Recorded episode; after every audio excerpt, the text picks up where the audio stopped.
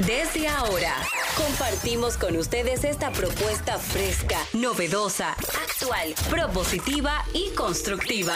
El programa donde la radio y las redes sociales se unen para darte la información más completa y diversa. Bienvenidos al mediodía con Mariotti y compañía. Al mediodía, al mediodía, al mediodía con Mariotti y compañía.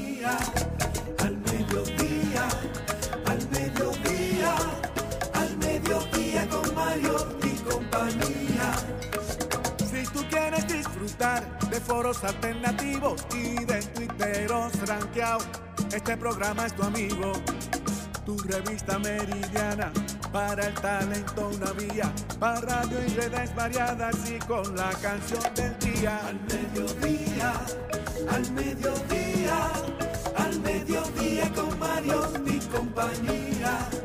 Al mediodía, al mediodía, al mediodía con Mario y compañía.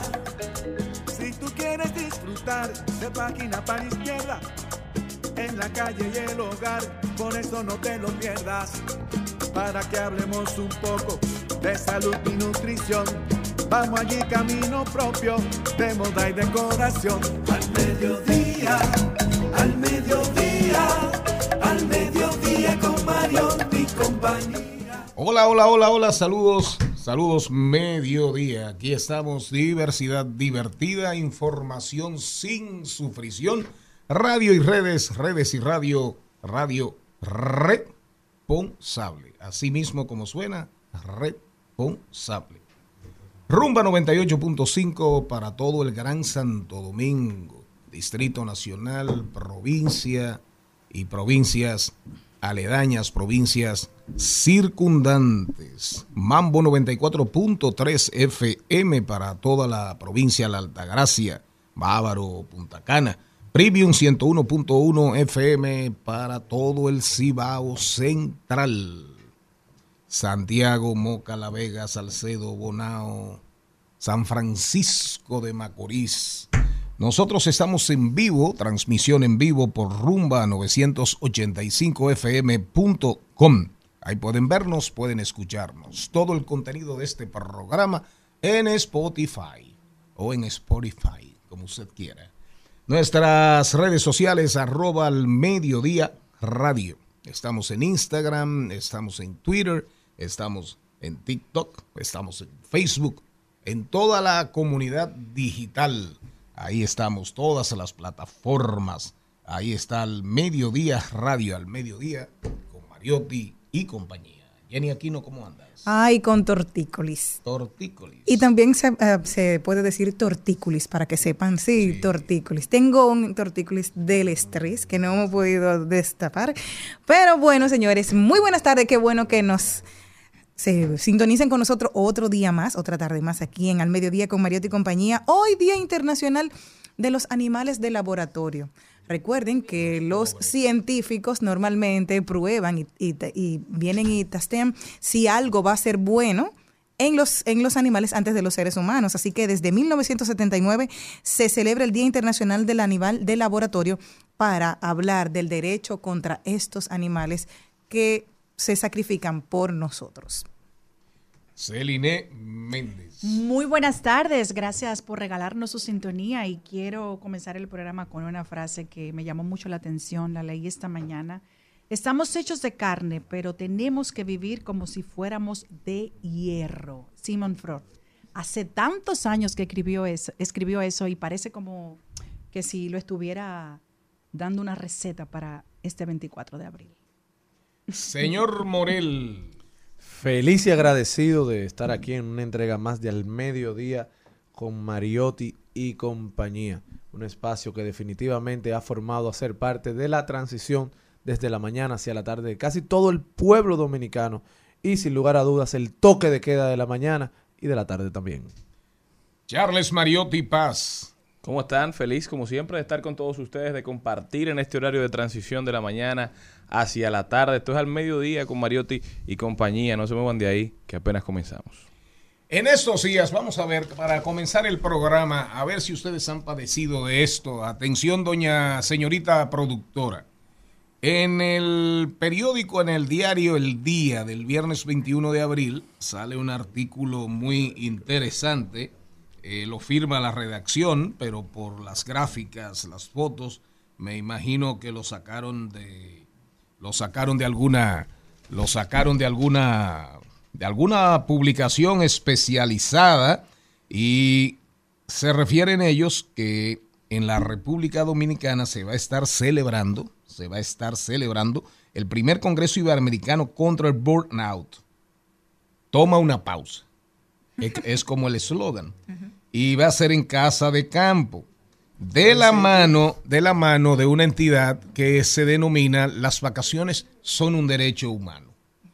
Oigan bien. ¿A qué se refiere la expresión en inglés? Que, oigan bien, fue acuñada en la década del- de los 70. Board out. Señor Mariotti, mírelo usted ahí. Se escribe board out. Así, B-U-R-N out, de out, de fuera. Y en el, el psicólogo, un psicólogo apellido Fraunden- Fraudenberger, fue el que acuñó el término y en esencia describe la sensación de cansancio, agotamiento y falta de motivación que experimentan algunas personas en su trabajo. Es también conocido como el síndrome del trabajador quemado. Cuando la gente dice, yo estoy quemado, estoy quemado, está harto. Es una, y es una respuesta emocional y física al estrés laboral crónico. A propósito que en la, el viernes hablábamos respecto a un amigo muy querido con, con Celine de lo que puede significar el estrés en un trabajo, pero en el caso que nos ocupaba, que no vamos a hablar de, de nombre, ¿verdad? Ni de, ni de personas, era un trabajo, digamos, de circunstancia, un trabajo por tres meses, cuatro meses. Esto se refiere al cansancio, cuando usted está quemado en un trabajo más o menos fijo, Fijo, sí. permanente, más o menos permanente. Cansancio emocional, cansancio físico, desmotivación. ¿Le ha pasado a usted, señor Morel? Digo, Bueno. o sea, ¿alguna vez usted ha trabajado? Bueno, en las campañas electorales tú tienes un año y medio que es constante y muchas veces tú dices no doy más, muchas veces tú dices estoy cansado por no decir la palabra que realmente se dice y uno baja y hay, hay que tomarse un descanso, soltar todo para poder arrancar de nuevo. Señora, señorita Aquino, dígame, ¿le ha pasado a usted? Sí, y un amigo mío me dijo hace muchos años, muchos, muchos años, me dijo, el día que tú pienses y digas malas palabras para el trabajo, o sea, me tengo que ir al trabajo, déjalo, porque ya tu ciclo terminó en ese lugar. Y años más tarde me tocó eh, llamarlo y decirle, mira, me voy a ir de la empresa. Y dice, ¿por qué? Y yo, porque ya yo digo mala palabra. Tengo que ir al trabajo. Entonces, él lo entendió porque fue quien me lo aconsejó hace muchísimos años. Y yo tengo que irme. Ya, estoy quemada y, y la desmotivación es muy grande. Y cuando me siento aliviada, cuando no vengo. Entonces, por esa razón, me preferí irme. Oigan este dato antes de seguir aquí con la microencuesta. Eh, increíble, por eso lo traje, por eso lo traje porque me sorprendió el dato. En la República Dominicana, según un estudio de la Organización del Trabajo, la OIT, dicen ellos en ese estudio, que es más o menos reciente, que el 20% de los trabajadores dominicanos padecen del síndrome del cansancio en el trabajo, de la desmotivación, de la falta de energía, de la falta de ánimo. Y que el 30% de los médicos, a propósito de la, del programa que nos Que nos antecede, antecede. el programa La, la Cátedra la Médica. cátedra médica, el 30% de los médicos dominicanos padecen del síndrome del, de la, del burnout, ese, del burnout. Y que las principales causas identificadas incluyen la sobrecarga de trabajo, la falta de apoyo por parte de la empresa y la dificultad, esto sí es grave, y es así, eso pasa con mucha frecuencia, de cómo conciliar la vida personal con la laboral. Señora Méndez, su experiencia ¿Ha padecido alguna vez usted de este síndrome? Sí, claro. Y he tenido la fuerza de decir, ya no quiero seguir haciendo esto y, me he movido, pero para eso hay que tener eh, mucha valentía, porque salir de un trabajo porque ya estés cansado, hay personas que económicamente dependen de ti y tal vez a mucha gente le da miedo.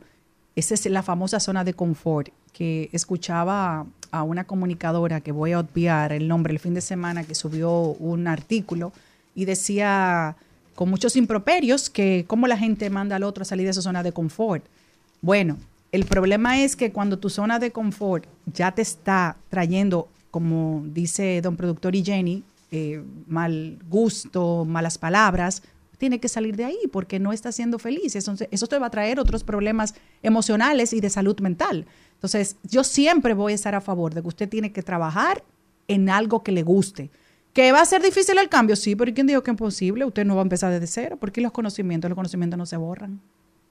Señor Mariotti, dígame. Sí, sí, eso es así. En los últimos años nada, para nadie es un secreto que se puso muy de moda el hecho de que descansar era como de vagos, ¿verdad? Todo el mundo tenía que estar creando contenido, no se permitía tomar un día un día libre porque se entendía que usted estaba perdiendo el tiempo, pero después de la pandemia se vio como en Estados Unidos sucedió lo que se llamaban el quiet quitting, quiet quitting, es decir, que las personas iban dejando el trabajo no por renuncia, sino que simplemente dejaban de hacer las cosas que le tocaban para que, bueno, iban saliendo poco a poco en lo que buscaban otro empleo que los llenara un poquito más. Y esa dinámica también se ha visto reflejada en República Dominicana, donde yo conozco mucha gente que después de la pandemia cambió de profesión, quizás renunció a un trabajo que era seguro ¿Yo? para perseguir un sueño.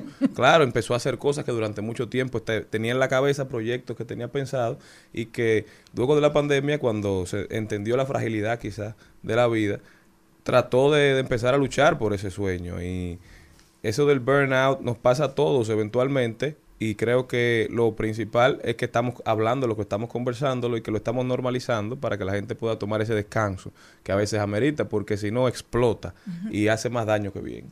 Maribel, ¿te ha pasado a ti? Pégate del micrófono. Sí, me ha pasado. me ha él pas- tuvo, e- ese micrófono una vez tuvo dientes, pero, pero envejeció, Envejeció, ya no muerde. ya no muerde. Ah, bueno, yo creo que sí, que eso nos pasa un poco a todos. A veces estamos en, en- en espacios enrarecidos que se, que se enrarecen de alguna manera, a veces no necesariamente por el jefe, pero a veces también por la misma dinámica del trabajo, eh, te va como... Consumiendo. te va consumiendo. De repente también eh, la gente llega a un tope eh, en un espacio y haciendo algo que ya no lo, no lo llena y también le puede pasar eso, que, que tiene nuevos, ah, nuevas metas. Pero es difícil irse si uno está apegado a, a la normalidad de que, de que caigan los chelitos en la cuenta.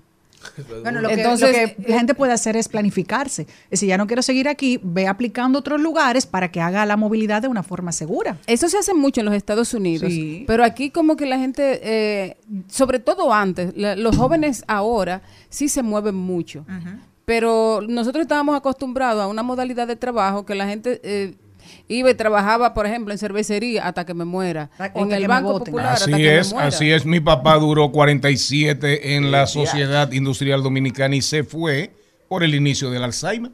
Si no le sale, si no comienza a manifestársele el Alzheimer con 67, 68 años que tenía, se, va, a los, se va a los 75 Exacto. se va a los 75.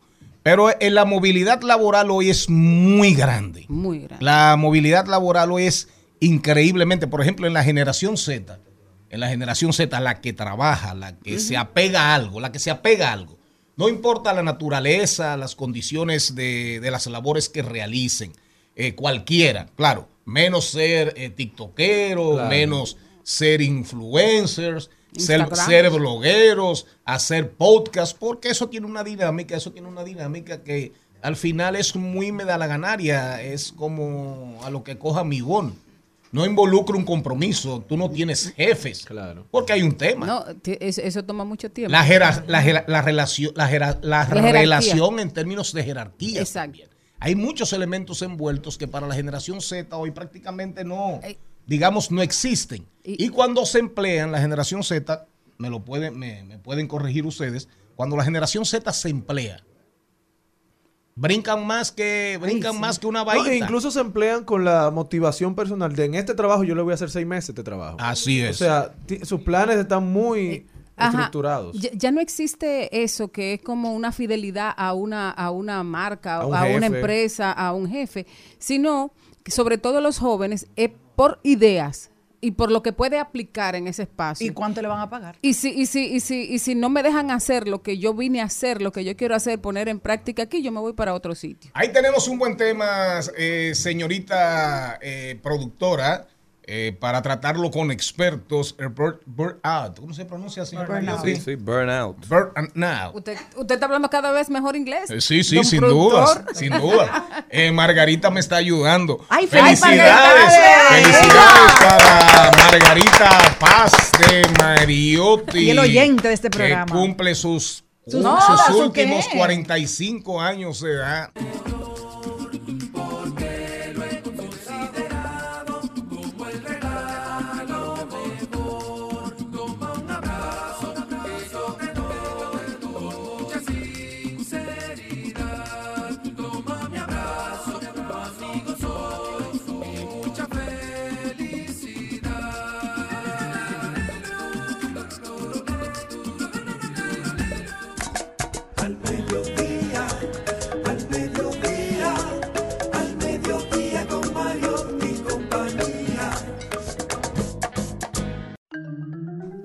Felicidades, felicidades. Que cumpla el doble, el doble de lo que cumple hoy.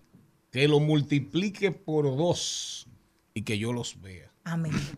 Y los viva. No la quiere dejar descansar ni un día. Margarita. Margarita la mía nació un 24 de abril en Santo Domingo, cuando iban a comenzar los tiros. El mismo 1965. Hoy, ¿Ya dijiste la fecha? hoy, hoy, 24 de abril, 58 aniversario de la Revolución de Abril.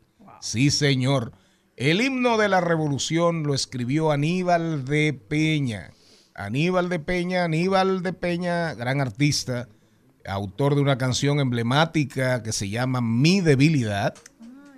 Sí, Mi debilidad. Eh, una canción hermosísima.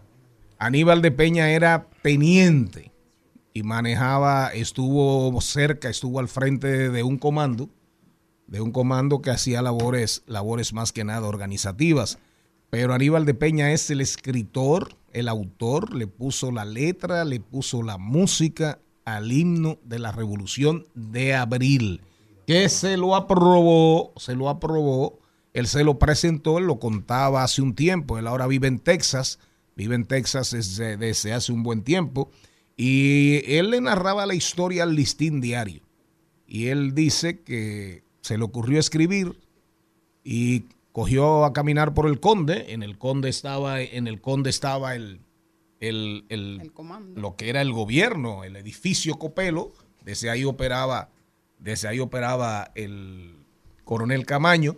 Se encontró con Héctor Aristi, que era eh, una especie como de jefe de gabinete, mano derecha de Francisco Alberto Camaño Deñó, y le dijo, mira lo que tengo. Se lo llevaron al coronel de Abril, se lo llevaron al coronel de Abril, y el coronel de Abril lo mandó a grabar inmediatamente y de una vez comenzaron a difundirlo por la radio de aquel entonces. Vamos a escuchar el himno de la Revolución de Abril. Oh.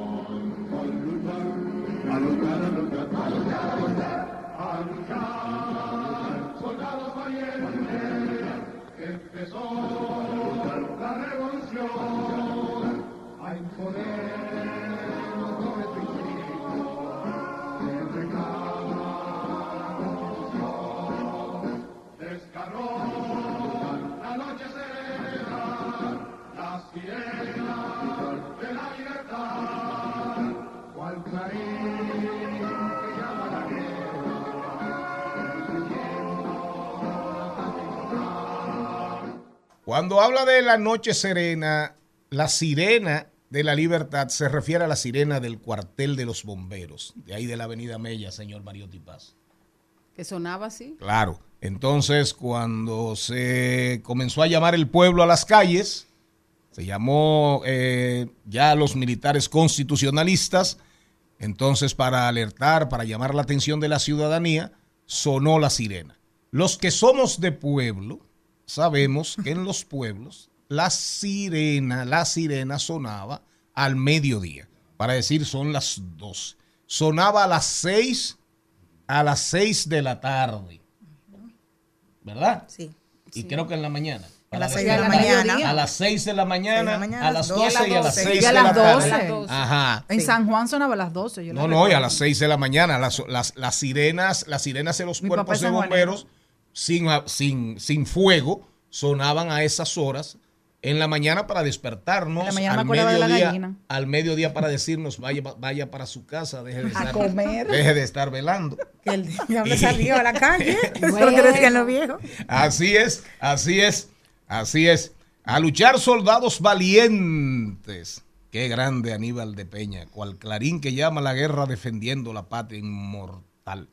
Y, el himno, el himno es súper interesante porque después él comenzó a ligar a, próceres dominicanos, los tres padres de la patria, y metió ahí a Luperón. eh, y todavía ahí- anda el himno. Y qué pena que en estos tiempos, la, la juventud de hoy, la, la- la generación Z prácticamente no sabe lo que significó ni el valor de esa gesta heroica que algunos, que gente ultraconservadora, de ultraderecha, de derecha, siempre han querido reducir a nada. A que eso prácticamente no pasó y creo que no debemos olvidarla, no debemos olvidarla, siempre tenerla fresca. Realmente, realmente ahí murió mucha gente, Sí. mal contados, murió mucha gente, mal contados. Y mal contados están los héroes también. Así es. Pero bueno, nuestro homenaje en este día, nuestro homenaje en este día a todos los dominicanos, dominicanas que peleando por la vuelta a la constitución de 1963, la vuelta de Juan Bosch al poder después del golpe de Estado de septiembre del 63, dieron sus vidas y sus ganas por una mejor República Dominicana. Al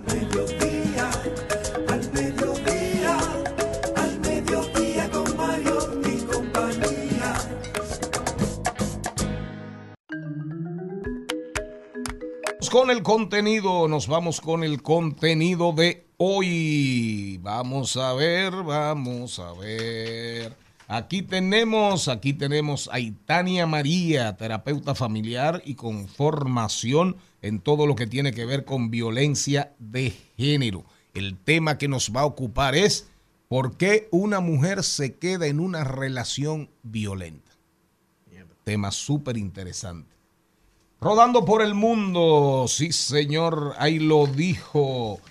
Una gran noticia que vamos a compartir con ustedes. Estudiantes dominicanos ganan premios en la competencia internacional de la NASA. Mateo Morrison, escritor, poeta y gestor cultural, estará con nosotros hoy. Manuel Canela, especialista en derecho laboral. ¿Cómo terminar el contrato de trabajo sin pagar prestaciones laborales? Oiga eso. Ay, Dios mío. Doblando calles, enderezando esquinas con Hernán Paredes. Hoy vamos a hablar de movilidad sostenible. Y son... Hay nuevos lanzamientos musicales. Hay, hay unos cuantos temas que andan por ahí. Eh, Fonseca y Juan Luis Guerra. La, la canción se llama Si tú me quieres. El grupo Frontera con Bad Bunny. Y ella baila sola y eslabón armado, de eslabón armado y peso pluma. Oiga qué nombre. Oiga qué nombre. Todos nuestros, todos nuestros segmentos. Hoy hablaremos de tecnología, un tema súper, súper interesante. En fin, aquí estamos. Diversidad divertida. Información sin sufrición. Al mediodía, al mediodía, al mediodía con Mario y compañía. El Al Mediodía dice presente. Dice presente el músculo y la mente. El músculo y la mente. Estamos en deportes. Carlos Mariotti, hijo de Margarita Paz de Mariotti, que a propósito les envía, les manda decir que son 58 y bien vividos, Toma bien vividos y disfrutados. Y Que no quiere el doble, porque llegar a 116 eso es algo muy feo. No, ¿y por qué? ¿Quién quiere tanto? Carlos. Yo. Carlos, ¿cómo andamos? Buenas tardes, buenas tardes a todo el equipo al mediodía, a toda la audiencia.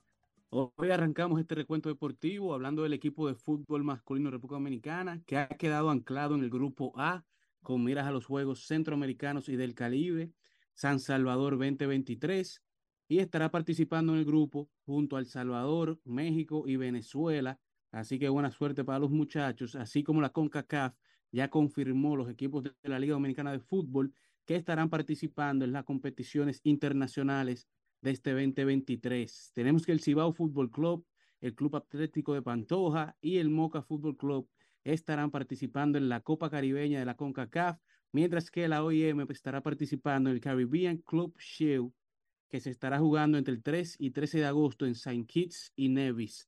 Así que buena suerte para todos los equipos dominicanos que andan levantando la bandera de manera internacional.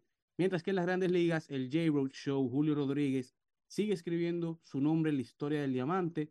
Y es que con 152 juegos, Julio se convirtió en el segundo jugador con menos juegos en alcanzar 30 jonrones y 30 bases robadas desde el 1900. Mike Trout es el número uno con 146, mientras que Fernando Tatis Jr. es el número 3 con 158.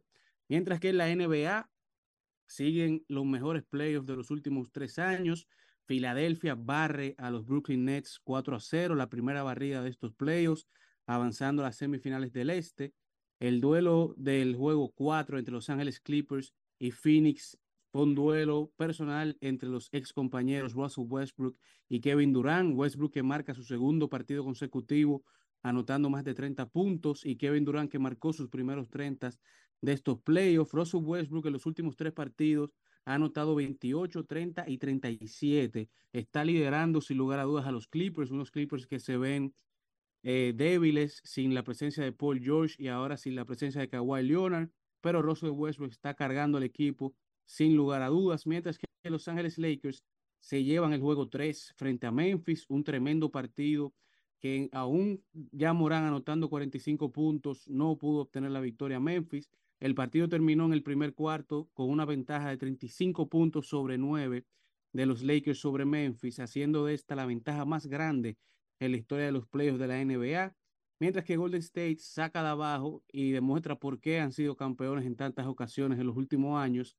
y Stephen Curry remonta con Golden State empatando la serie 2 a 2, un partidazo que terminó 125 a 126 por un punto, Golden State se queda con la victoria, probablemente el mejor partido hasta el momento en los playoffs de la NBA, y los Celtics lideran 3 a 1 Atlanta, ya ley de un partido para cerrar esta serie y avanzar a la semifinal del Este. Y ahí Minnesota está dando señales de vida. Tuvo su primera victoria frente a Denver. Pone la serie 1 a 3 a favor de los Nuggets. Mientras que Anthony Edwards de los Wolves se une a una compañía élite. Se une a Tracy McGrady, Derrick Rose, Luka Doncic, Kobe Bryant, la Black Mamba y LeBron James como los únicos jugadores con múltiples partidos de 30 puntos o más en playoffs antes de cumplir los 22 años. Los standings quedan en el oeste con Denver liderando 3 a 1 a Minnesota, Phoenix 3 a 1 a los Clippers, los Kings de Sacramento y Golden State empate 2-2 y Memphis por debajo de los Lakers 1 a 2. En el este los Bucks están 1 a 2 frente a Miami. Ya se anunció que Giannis Antetokounmpo estará regresando para el partido 4, por lo que buscará empatar esta serie y nivelar la balanza. Cleveland está 1 a 2 con los New York Knicks, los Celtics 3 a 1 contra Atlanta y Filadelfia que ya barrió 4-0 a Brooklyn. Hoy los Bucks contra Miami en el juego 4 y Memphis contra Los Ángeles en el juego 4 también. Carlos, Carlos Mariotti, Dígame. una pregunta. ¿En qué va a parar hoy el tema de Lebron con el muchachito, con el, con el muchachito que ahora quiere, quiere aparecer como la víctima? Él decía, bueno, yo he sido así la vida entera, la gente habla mucha M, acabó, acabó, los fans me, me acosan, me quieren destruir, pero yo solamente juego, juego mi juego, es mi forma. Al carajo, Lebron, no dije ninguna mentira. Lebron está viejo. Y es, y es mentira, ¿eh? Como dice Charles Mariotti Paz. ¿Qué va a pasar hoy? Lebron le dio una gran lección. lo que tampoco- no es mentira, pero lo que tampoco es mentira es que los números de LeBron en esta serie han sido por encima del averaje de cualquier jugador en su prime. LeBron está marcando más de 25 puntos por partido con la defensa de Dylan Brooks, por lo que sus comentarios no son para nada válidos, ya que él dice que si LeBron no le marca 40, pues él, con la marca de LeBron no marca 6 y LeBron sigue marcando por encima de los 25 puntos. O sea que el efecto no ha sido para nada el, el que él estaba buscando contra LeBron y Los Ángeles Lakers, que dominaron en un nivel exorbitante en ese tercer partido de Memphis contra los Lakers. Me, me gustó que por lo menos Minnesota, el equipo de Carl Anthony Towns, Edwards, un- una gran serie ha tenido Edwards. Carl Anthony en el penúltimo juego hizo un juegazo. Ayer eh, metió unos 17 puntos, pero cogió 11 rebotes. Pero como quiera, eh, eh, Denver perdió con un juegazo de Jokic, que creo que metió como 45, 45 puntos. Pero esa serie, esa serie pinta a Denver por todas partes. Sin lugar a dudas, Denver tiene el equipo más dominante, pero Minnesota lo que ha cumplido ahora mismo es no ser barrida. No se va a ir en cero Minnesota. Así es, así es. Gracias a Carlo Mariotti nos vamos al cambio de las 12 y 30 y cuando regresemos venimos con ahí lo dijo Sammy Sosa. Sammy Sosa dando que hablar. Una respuesta extraordinaria. Me encantó. Extraordinaria que dio Sammy Sosa. Al mediodía, al mediodía, al mediodía con Mario y compañía. En al mediodía. ¡Ay! Lo dijo. ¡Ay! Lo dijo. ¡Ay! Lo dijo. ¡Ay! Lo dijo. ¡Ay! Lo dijo. ¡Ay! Lo. Sammy Sosa es noticia por una, una respuesta. Le preguntaron a Sammy, dime, Salón de la Fama, ¿qué tú sientes? ¿Te interesa, no te interesa? ¿Te duele, no te duele? ¿Estar ahí, no estar? Y oigan bien lo que respondió. ¿Qué respondió? ¿Qué respondió? Bueno, Sammy Sosa tiró duro y culvero. Dijo, le deseo lo mejor a los que han sido exaltados. Quiero ser un salón de la fama en el cielo, no en la tierra. Con mi paz soy feliz. Si pasa bien, si no, soy feliz. Mis números nunca podrán ser borrados de la pizarra, ni nadie podrá borrarlos. Así mismo. Bien dicho. Señor Mariotti, ¿qué opina usted? Que es un admirador de, de Sammy Sosa y que siempre ha tenido una posición muy coherente. Totalmente de acuerdo, totalmente de acuerdo. Si no quieren votar por él, si definitivamente decidieron que él será el único castigado, que, que su legado no nos sirve para nada, que manchó grandes ligas, bueno, esa es su decisión. Nosotros los fanáticos, los que vivimos esa era, los que nos poníamos alegres cada vez que lo veíamos conectando un honrón, sabemos lo que significó para nosotros y es un salón de la fama en nuestros corazones. Algunos de los logros podemos decirlo, es Sí, bastante claro. larga la lista y positiva. Muy, pero muy larga. Sí. ¿eh? MVP de la Liga Nacional en el 1998, único jugador en la historia con tres campañas de 60 honrones, cuatro temporadas consecutivas con más de 50, líder de la NL dos veces, su temporada 2001 está considerada la mejor de la historia por un latino en la... Para un pelotero latino. Así es. sesen- batió 328, creo, una cosa así. Empujó 160 carreras. 328 honro- eh, bateó y 160 Carreras empujadas. Así es. Único latino con más de 400 bases alcanzadas en dos temporadas. En dos ocasiones realizó 30-30 honrones y robos.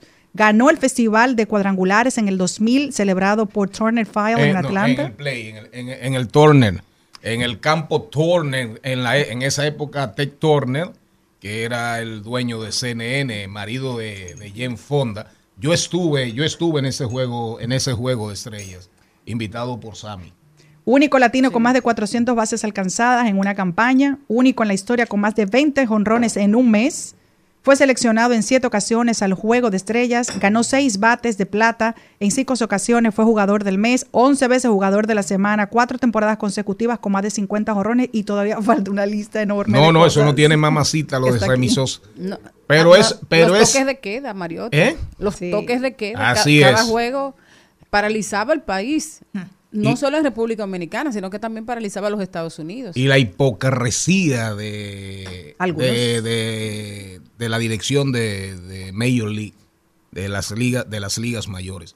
El béisbol, el béisbol venía atravesando uno de sus momentos más difíciles en la historia. Los estadios vacíos y la liga sabía perfectamente que ahí había que había esteroides. Sabía en el caso de Mark Maguire y en el caso de Sammy Sosa. Y esas dos figuras revivieron el béisbol. Salvaron, prácticamente salvaron el béisbol. Pero a Sammy, le, a Sammy con Sammy se ha sido Y, salva- incre- y- y salvaron sus fortunas también. con Sammy se ha sido increíblemente, han sido inmisericordes. Nada, nada, nada, nada, nada, nada de, de misericordia.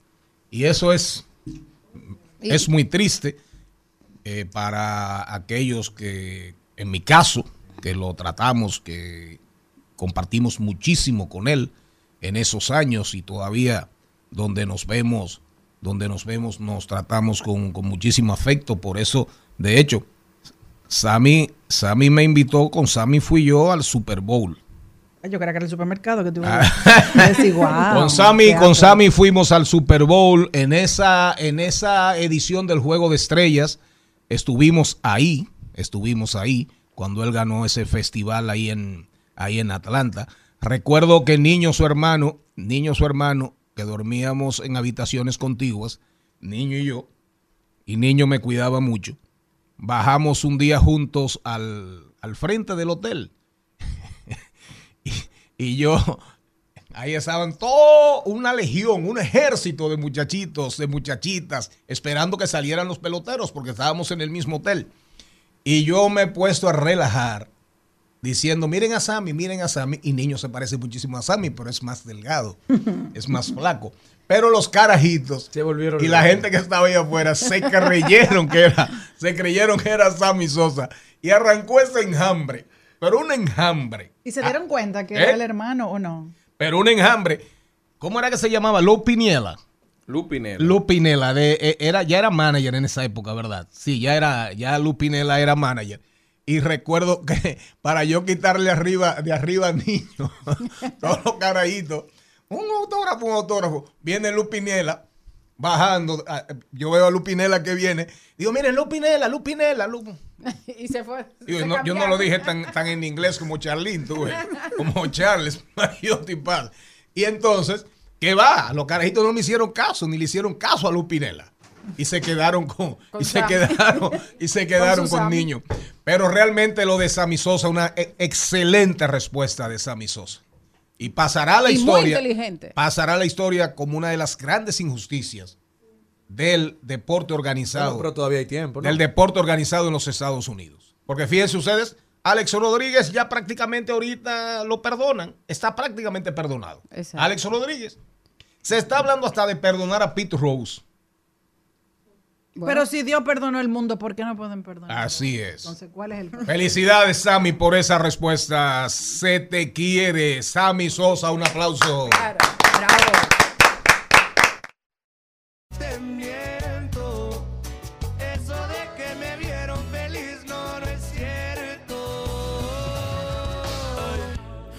Hace tiempo no pensaba en ti, borracho de tu insta me metí.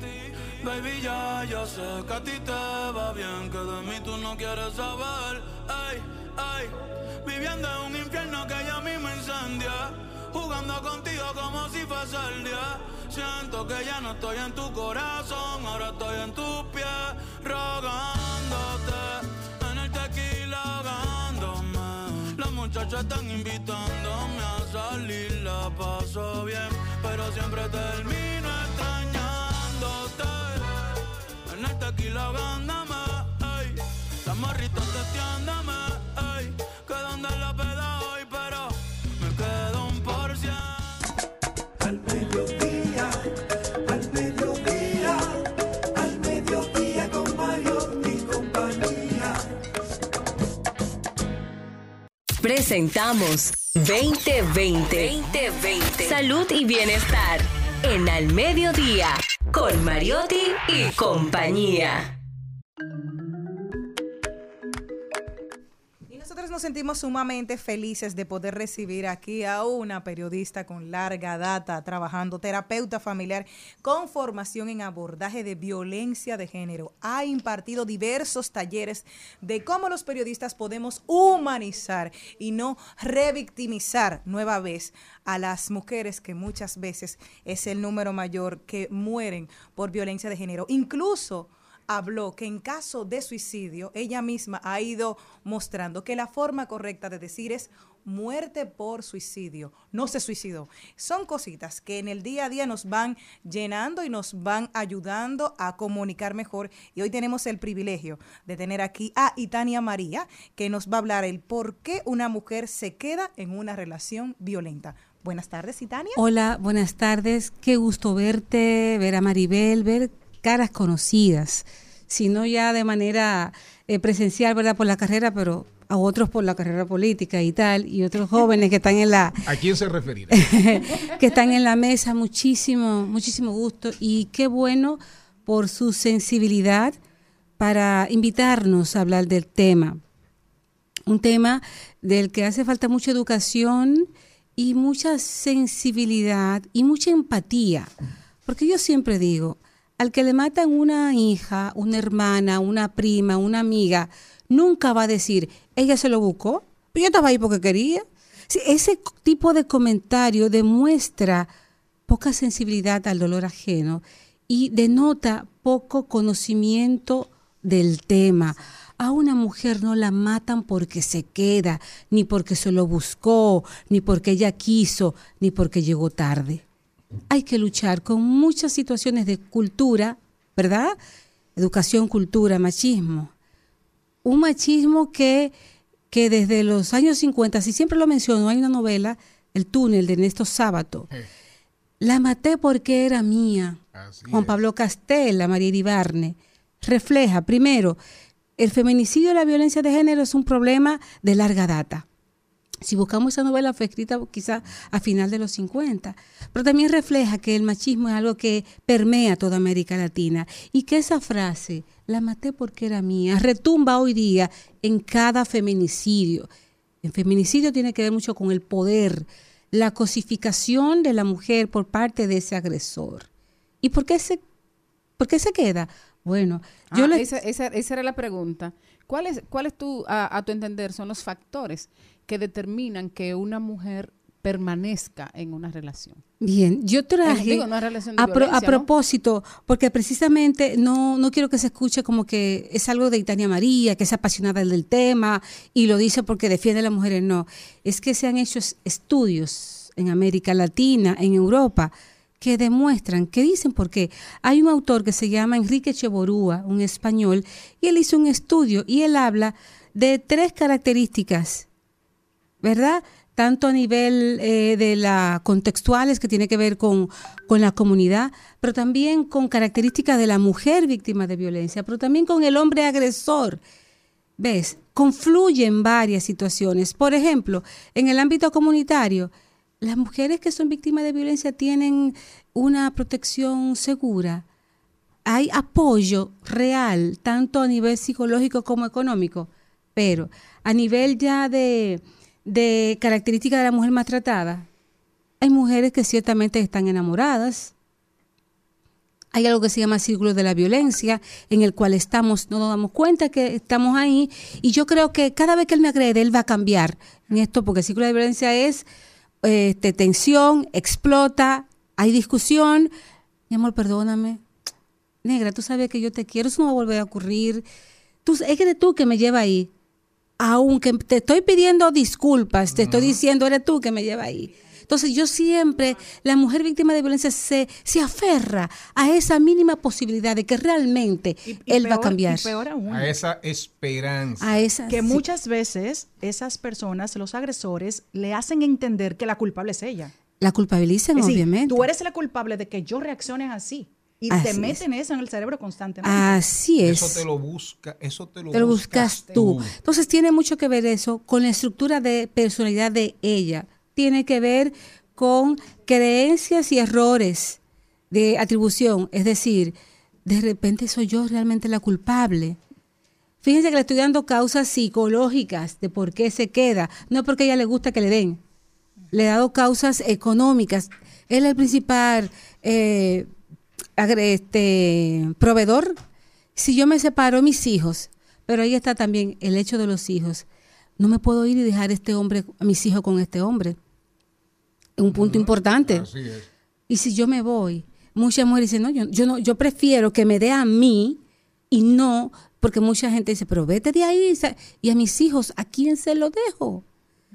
Te- nos vamos dando cuenta por qué no me quedo, porque yo quiero. Otras razones también, creencias culturales, religiosas. Hermana, usted sabe que las mujeres, la costilla, mentira. Por suerte que ese discurso está cambiando. La costilla de Adán. pero ya hay muchos, eh, val- es importante destacar que ya hay muchos sacerdotes y muchos pastores y pastoras que ya dicen, no, no, no, no. Si le dan, se, va- se van de ahí, claro. Pero la creencia de que no, yo me casé con un solo hombre. Creencia en esta familia, esas lealtades que hay en las familias. En esta familia no hay divorcio. No, y sobre ¿Me todo, los mismos familiares de esas mujeres muchas veces le dicen, ¿y tú vas a destruir tu matrimonio? Así es. Pero, y, está, y está viendo que la mujer sufre. No, pero tú tienes que perdonar. Pero ese hombre es pero tú vas a bueno. tu familia. Ese hombre te da dinero y van, lamentablemente, tenemos que ir luchando contra eso. Hay, a mí me encantan los refranes porque son repositorios de tanta información. El corazón de la llama solo lo sabe el cuchillo. Solo la mujer que está en esa situación de violencia sabe qué ha pasado ahí. Y por qué, a veces hasta por el mismo miedo, es que no te doy un corte definitivo, porque el hombre agresor, cuando hay separación, es que más violento se pone. ¿Cómo tú te atreves a desafiarme? Y cuando la mujer denuncia, es que más vulnerable está. Entonces muchas dicen, y te lo digo por pacientes que veo, pero también por amigas que me cuentan, es que si dejo de responder el teléfono, es peor. No, pero yo te voy a decir algo peor. Hay hombres, no es que deje de responder el teléfono. Hay hombres que le tienen el GPS activado a sus mujeres. Y si lo desactivan, porque he conocido mujeres así, me dicen, me matan.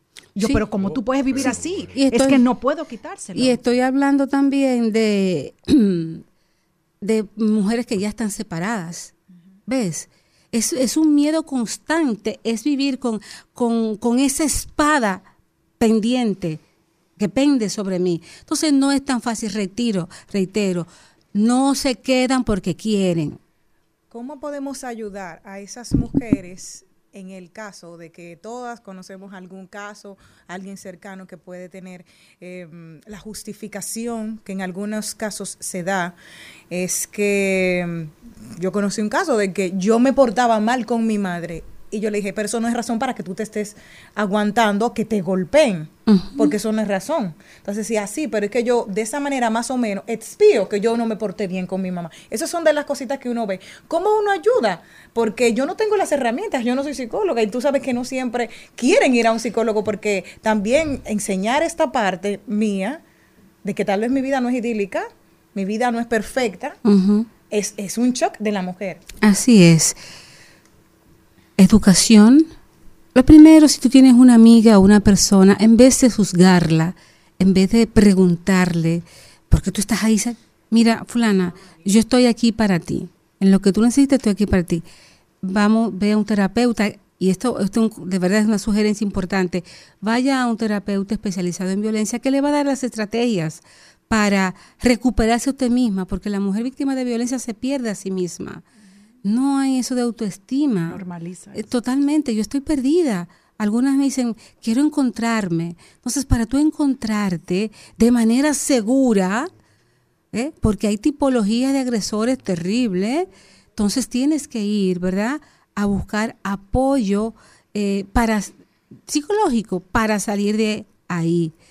Importante que no quiero dejar de mencionar, estas características de los hombres agresores son dependientes emocionales, algunos tienen rasgos antisociales de personalidad, son inseguros, algunos, y se ha demostrado en estudios que un factor que a veces tienen es que tienen alguna disfunción sexual. Hay hombres que tienen eyaculación precoz ¿eh? y o por ejemplo retardada y eso se agrega a un factor de riesgo en un hombre violento porque entonces te inquiere a ti al yo sentirme menor entonces te visto como fuerza el ámbito económico tú te quieres muy inteligente te des, te desvalorizo tú ganas más que yo, por aquí no se ve nada, psicológicamente el gaslighting. ¿Qué es eso de gaslighting? Este, Roberto, por decir un nombre, no sé quién se llama aquí. Roberto, yo puse el celular en la mesa. Tú no has puesto nada ahí, yo no encontré, yo no vi nada. Pero, ¿dónde tú estás? Yo estoy donde mi mamá yo te lo dije, tú no me dijiste que tú ibas a prender tu mamá. Sí, te hago pensar que tú no hiciste ni dijiste lo que tú dijiste. Eso viene de una película de los años 50, se llamaba así mismo, Gaslighting. Es intentar que tú misma dudes de lo que tú haces, de lo que tú dices. Distorsionarte tu Totalmente. Enloqueciéndote poco a poco Mensaje central, las mujeres no nos quedamos en situaciones de violencia porque querramos. Hay razones científicas de estructura de personalidad, tanto del agresor como de la mujer, que hacen que ella permanezca en esa relación. A, mí me sorprende mucho, Tania, eh, tú también como, como estudiosa de la, de la comunicación y las redes sociales, de cómo se manifiesta eh, las, e, esas creencias, cómo se, cómo se manifiestan a través de cómo, de la participación de, la gente en sentido general en estos casos, e, estos hechos, cómo juzgan, cómo dicen, cómo, cómo impera de alguna manera un, un punto de vista eh, machista. Por eso me alegra estar aquí y me alegra que los programas de radio sigan invitando a personas que saben el tema para psicoeducar Muchas veces hablamos desde la falta de conocimiento. Vivimos en un país que nos falta mucha edificación en algunos temas. Entonces, luchar con la cultura implica educación continua y persistente que es lo que no tenemos. Se habla de violencia de género cuando matan una. Se mata de violencia en la carretera cuando hay varios accidentes. Entonces, vemos que los temas los traemos como por, por época, pero no es persistente. Los trae, los trae el suceso. Exactamente. el hecho lamentable, que al final es recurrente, se repite, se repite, repite más que un estudiante malo. Exactamente. Entonces tenemos que seguir hablando del tema y en las redes, por favor, si tú no tienes un comentario importante, no lo digas. Vamos a hacer con empatía. ¿Y si fuera mi hermana? ¿Y si fuera mi hija? ¿Si fuera mi sobrina? Entonces, piensa en el otro. A ver. Y Tania, nos vamos a ir al cambio, y pero antes, yo estuve el sábado en una actividad que me tenían unos compañeros ahí en Fantino, en la casa del doctor Hidalgo. Y en una, unos muchachos que cantan muy bien, son hermanos, apellidos Rosario, los hermanos Rosario. Comenzaron, comenzaron a meterse en la, en la onda de cantar las, las canciones de las mujeres malas. De las mujeres malas. Y había muchas mujeres en, en, la reunión. Y yo en una me paré, iba para el baño y le dije, compañero, vamos a cambiar la bellonera. Canciones de mujeres malas. Vamos a, vamos a cantar, vamos a cantar a las mujeres buenas y a los amores buenos y logré cambiar un poco. Pero es increíble cómo reaccionan los hombres cuando aparecen esas canciones en tragos que hablan de la mala mujer, de la cuernera. Eh, eh, entre angelitos, nosotros, los angelitos. Al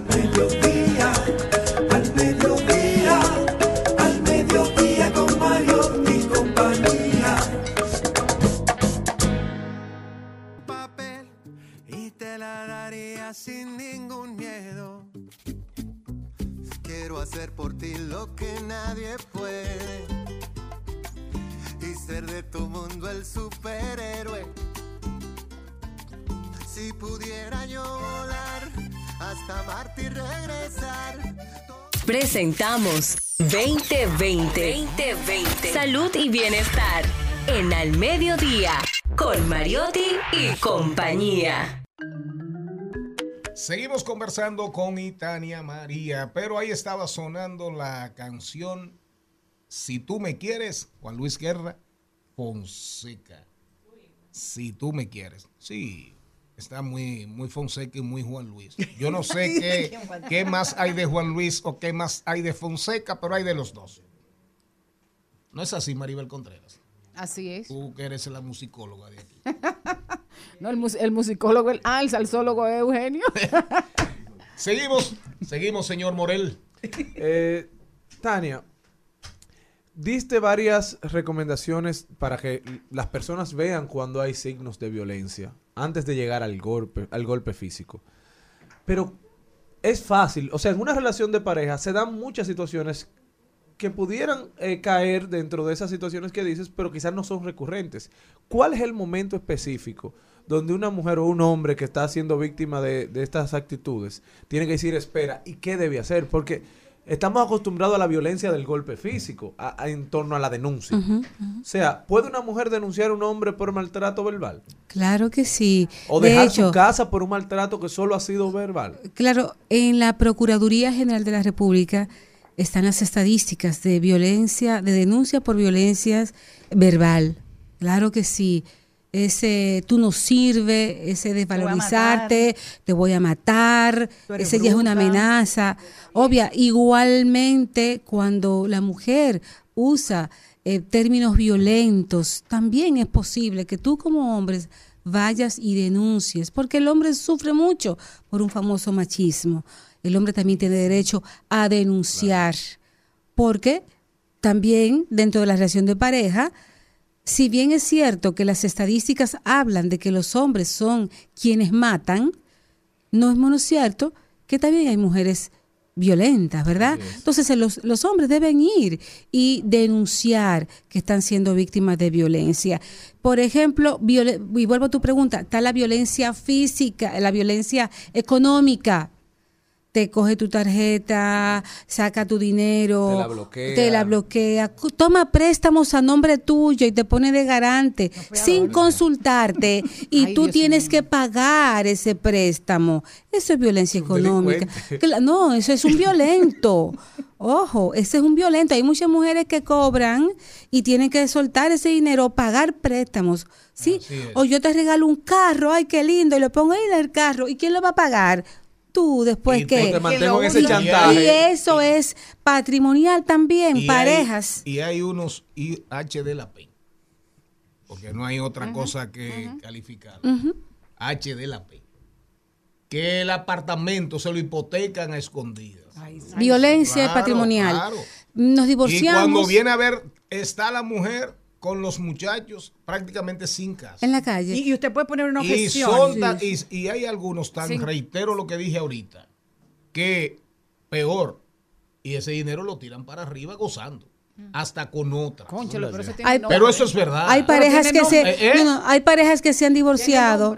Y la mujer se da cuenta que no tiene nada Pero- porque él lo ha puesto a nombre de terceras personas. Pero hay, hay figuras jurídicas que vamos a tener un abogado, le pueden preguntar, usted puede ir callada sin decirle nada a nadie, igual el hombre, y ponerle una objeción matrimonial a todo eso. Nadie tiene que saberlo, nada más cuando explote la bomba y yo te está cubierta. Está la violencia el sexual. amor no es amor solamente. Porque en pareja también el no es no. ¿Ves? El no es no. Ahí no ha mediado una bofetada, pero yo no quiero, no quiero, y tú me obligas, eso es violencia. Y también, también tú tienes que observarlo. Y reitero, automáticamente tú te das cuenta, a partir de lo que estamos hablando y tú estás escuchando, de que él te desvaloriza verbalmente, te descalifica. Sí, y dice que tú no has hecho cosas o que sí has hecho cosas económicamente. Entonces son puntos de alerta, banderita roja. Busca información, es lo primero. Buscar información para entonces luego ver qué yo voy a hacer. Y no se lo comete a gente que te va a decir, mira, deja el drama, no sea dramática, porque eso es lo que pasa. ahí Ese hay- tipo de violencia que no incluye golpes, Y ahí que no viene- es física, la gente te dice, te va a poner de dramática, la pareja pelean, eso pasa normal. Ahí viene la pregunta que hacía Maribel. ¿Qué hacer? Vamos a educarnos y antes de buscar o poner un comentario, por favor indaguemos, investiguemos y luchemos contra esta cultura eh, que hace víctimas a hombres y mujeres de un machismo. Y que vayan a terapia, no de pareja, incluso individual. No, no, en violencia, no, no, no, no, en violencia no hay terapia de pareja. Por ¿Qué? ejemplo, yo soy, no, mi amor, yo soy, por ejemplo, yo soy terapeuta, ¿verdad? Especializada en abordaje de, gen- de violencia de género.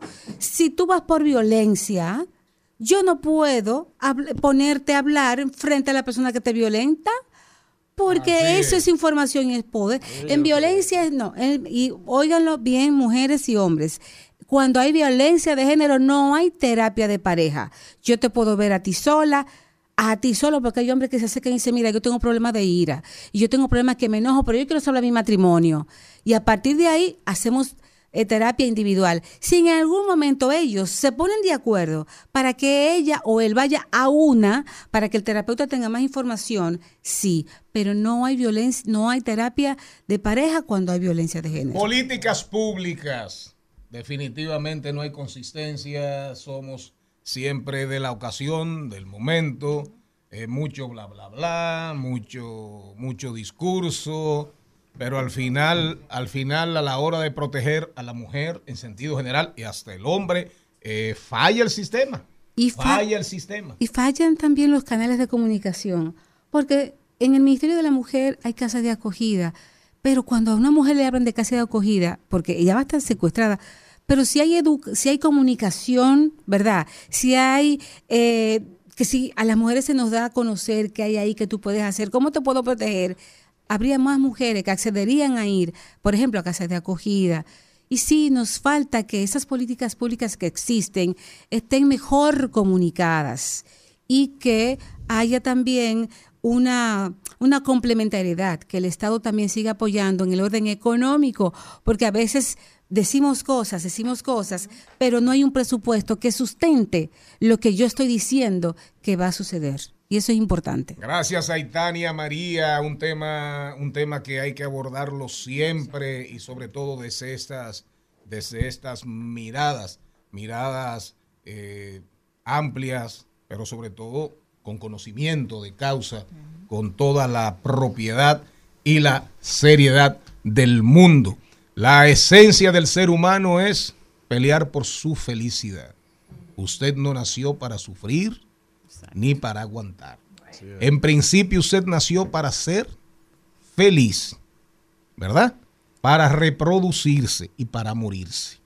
Así que nadie está obligado a aguantarle pendejadas a nadie. El amor no mata, Y- el amor no mata, el amor no mata. Y lo que no conviene, lo que no conviene, se deja. Seguimos. Cuando tú me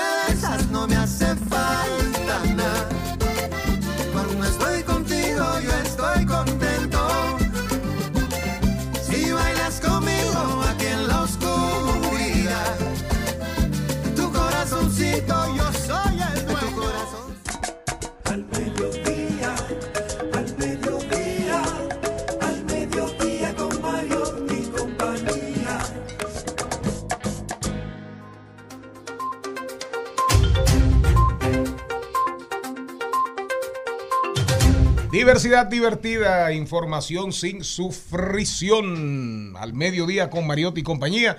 Ahora, no podemos ser indiferentes a lo que pasa en el mundo. Señor Mariotti. Vámonos a rodar por el mundo donde en el marco del concurso anual que, que hace la NASA, ¿verdad? El concurso de exploración humana en el desafío Rover, los equipos dominicanos se han llevado varios premios. El equipo Armstrong del Instituto Especializado de Estudios Superiores Loyola ganó dos premios. El equipo Apolo 27 de Intec se llevó dos premios más. Y el equipo Artemis 17 del Liceo Científico Dr. Miguel Canela Lázaro de Salcedo se llevó otro premio. Estos son primer equipo dominicano que participa en nivel secundario en esta competencia y el primer equipo del sector público que participa y además gana. Así que felicidades para ellos. Este concurso anualmente lo hace la NASA y le pide a estudiantes de todo el mundo que diseñen vehículos que puedan moverse y hacer cosas en una superficie simulada de otro planeta. Así que felicidades para todos estos jóvenes que están haciendo historia y poniendo el nombre de la República Dominicana en alto. ¿Qué más tenemos? ¿Para dónde nos vamos? Me voy para San Juan, Puerto Rico, y es que el Departamento de Desarrollo Económico de Puerto Rico adquirió por 50 mil dólares tres impresoras para fabricar corales artificiales e implantar al menos 36 mil de ellos en los próximos tres años en la isla del municipio de Culebra. La producción de estos corales artificiales estarán a cargo del Programa de Desarrollo de la Juventud con el propósito de reforzar el ecosistema marino que protege las costas de Puerto Rico. Maribel Contreras. Me voy para Nueva York. Sí, señores, me voy para Nueva York. Y es que el Noam Chomsky hace una crítica en su artículo de The New York Times a la inteligencia artificial. Artificial. Exactamente. Noam Chomsky, uno de los grandes pensadores del siglo, de finales del siglo XX y el y principio, Exacto. principio del siglo XXI. Ha venido a República Dominicana dos o tres veces. Ha venido. Jorge, eh, dice él, eh, resulta a la vez cómico y trágico cómo podría haber señalado Borges que tanto dinero y atención se concentren en algo tan insignificante, algo tan trivial comparado con la mente humana, que a fuerza de lenguaje, en palabras de William von Humboldt, pueda ser un infinito de medios finitos, creando ideas y teorías de alcance universal. Eh, comenta él que Jorge Luis, Jorge Luis Borges escribió una vez que vivir en una época de grandes peligros y promesas es experimentar tanto la tragedia como la comedia, con la inminencia de una revelación para entendernos a nosotros mismos y al mundo. No en la actualidad, Diga. en la actualidad, los avances supuestamente revolucionarios de la inteligencia artificial son motivo tanto de preocupación como de optimismo. Déjenme decirles que ya salió una serie. Salió una serie de una monja. Se llama eh, eh, Missel Davis. Que ella decide acabar con la inteligencia artificial y lo asume como, lo asume como su tarea de vida. Una, una, una, una monja enemiga de la inteligencia artificial. Y ya hay una serie. Fíjense ustedes el auge y eh, es el tema. Es el tema. Y cuando ustedes escuchan a Noam Chomsky, eh, que primero que todo, antes de ser filósofo, politólogo, eh, primero fue lingüista. Exacto. Esa fue su primera, su primera nombradía, su primer, su primer brillo. Fue ahí. Y después de vino en politólogo, eh, conferencistas, conferencistas súper bien pagados. Pero por ahí andamos con la inteligencia artificial. Celine Pero Méndez, antes de, de salir de la inteligencia artificial, una serie ya hay. es válido resaltar también que Yuval Noah Harari, historiador de los más famosos, ¿verdad? De los últimos años, ya ha dicho que la inteligencia artificial debe preocuparnos porque puede cambiar no solamente la manera en que interactuamos, sino la democracia como la conocemos. ¿Por qué? Porque es el primer, la primera herramienta, dice Yuval, que puede tomar decisiones por sí misma. Antes creábamos tecnologías que nos empoderaban a nosotros los humanos para Exacto. tomar mejores decisiones. Ahora hemos creado una tecnología que puede tomar mejores decisiones que nosotros los humanos, según y dependiendo de la información de la cual se alimente. Puede Así mejorarse es. a sí misma. Entonces, esto es algo que significa quizá un cambio tan radical como, como el vapor en su momento. No, es el, es el paradigma, es el paradigma eh, más, va a ser el paradigma más emblemático y más problemático de los próximos 25 años. ¿Para dónde se va usted? Me voy para Italia. Me gustó mucho esta medida y ojalá podamos tomarla en nuestro país. Italia distribuirá la píldora anticonceptiva de manera gratuita a todas las La mujeres. Cialis. No, esa es la suya, Lidia. Ah, yo me quedé pensando y yo dije que la píldora anticonceptiva será Ah. gratuita en Italia para todas las mujeres que lo requieran, sin límite de edad. Esta es la novedad. Así lo ha decidido el Comité sobre los Precios y Reembolso de la Agencia Italiana de Fármacos. En algunas regiones italianas, como Lazio o Toscana, este anticonceptivo oral ya era gratuito, pero solo para las menores de 25 años, como ocurre en Francia. La novedad es que ahora se extiende a todos los grupos de edad. Además de la pastilla para el tratamiento preventivo del VIH, la profilaxis preexposición también será gratuita en Italia. Excelente. Yo me voy para Haití, así que... Haití. Para Haití. Bueno, Hipólito, Hipólito dijo, Hipólito dijo, le preguntaron y dijo, el que quiera alimentos, el que quiera comer, que se vaya para Haití, para Nueva York o para Miami. ¿Qué es lo que están hablando eh, refiriéndose a las, a las protestas? Bueno, si él quiere tomarse una Prestige, que vaya ahora para Haití, porque pronto probablemente no puede entrar. Y es porque el ex primer ministro, Claudio Joseph, y es eh, canciller, solicitó al gobierno del señor Ariel Henry que prohíba la entrada a 53 dominicanos y entre ellos está Luis Abinader Corona, Hipólito Mejía, Leonel Fernández, Roberto, Al- Roberto Álvarez, eh, canciller de la República, entre otros, eh, está Alfredo Una- Pacheco. Eso es una respuesta a la decisión del presidente. De los 39 que eran de 40. los 39 que, Que debieron 40. ser 40, que faltó el uno principal. El 40 era el principal y esa es una respuesta de una, pe- una petición de este joven aspirante a la presidencia de Haití, ex primer ministro, que es, que es un jodón. Bueno, el que quiera beber Es, su es- cerveza es un Prestige, jodón y da más cuerda que el carajo. Vaya ahora, señor presidente, si quiere una Prestige. Y un trajito. Estrellas, que ya lo están vendiendo aquí y lo están publicitando. Y fíjese usted, busquen, bueno. busquen un artículo hoy, un, un, eh, mi amigo eh, Humberto, eh, que es un economista que trabaja con la Unión Europea y trabajamos juntos en el ámbito de la publicidad hace muchos años. Hoy ellos recomiendan, oigan bien, que bajemos los aranceles, los aranceles a los productos haitianos para que puedan exportar a la República Dominicana, porque la balanza comercial Haití-República Dominicana es para Haití es súper deficitaria, es decir, nosotros exportamos bienes a Haití los que son no son contrabando, ¿verdad? Porque por abajo eso no lo esa cuenta no la puede llevar nadie. No Pero- llevan la de la gente, ahora van a llevar la de pero cosas, ¿eh? hablamos de entre 800 mil millones de dólares, lo que nosotros mandamos para Haití. Y ellos plantean, muy interesante, un buen tema para discutir, que bajemos los aranceles porque en Haití hay productos que pudieran ser consumidos por dominicanas y dominicanos. Pero lo dejo ahí arriba, solamente lo pongo como tema porque me llamó mucho la atención y usted menciona una cerveza que es fría, Es buenísimo. fría es buenísima. Y que se consume mucho aquí. Y el barbacú, el barbacú es un buen ron. Sobre todo a mí me gusta más el tres estrellas.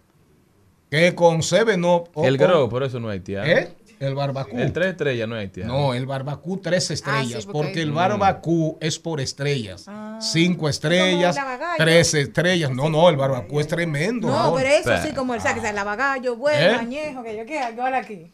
Miren, señores, en breve vamos a estar conversando con Manuel Canela, especialista en derecho laboral. Oigan el tema, ¿cómo terminar el contrato de trabajo sin pagar prestaciones laborales, sin pagar ni siquiera un peso? Y Canela, Canela le va a poner y existe canela eso. fina o canela gruesa a este Molida. tema. ¿Eh? Molida. Malagueta le va a poner. Manuel buscando que lo, que lo, que lo linchen. Nos vamos. ¿Qué le parece esa morra? La que anda bailando sola me gusta pa' mí. Bella, ella sabe que está buena,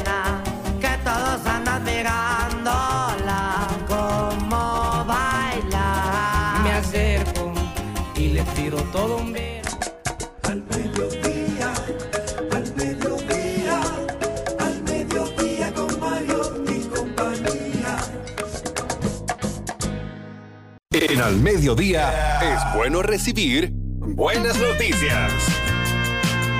Es bueno recibir buenas noticias con Mariotti y compañía.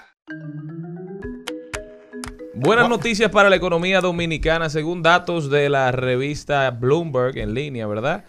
Se ha dicho y se ha quedado establecido que en el Caribe ya no hay tal cosa como temporada baja. Luego de años de pandemia y confinamiento, el mundo, ansiando vacacionar, ha decidido que el Caribe es uno de sus principales destinos. Los vuelos al Caribe en el verano boreal, esa- ese momento donde en el norte hace más, más frío, ¿verdad?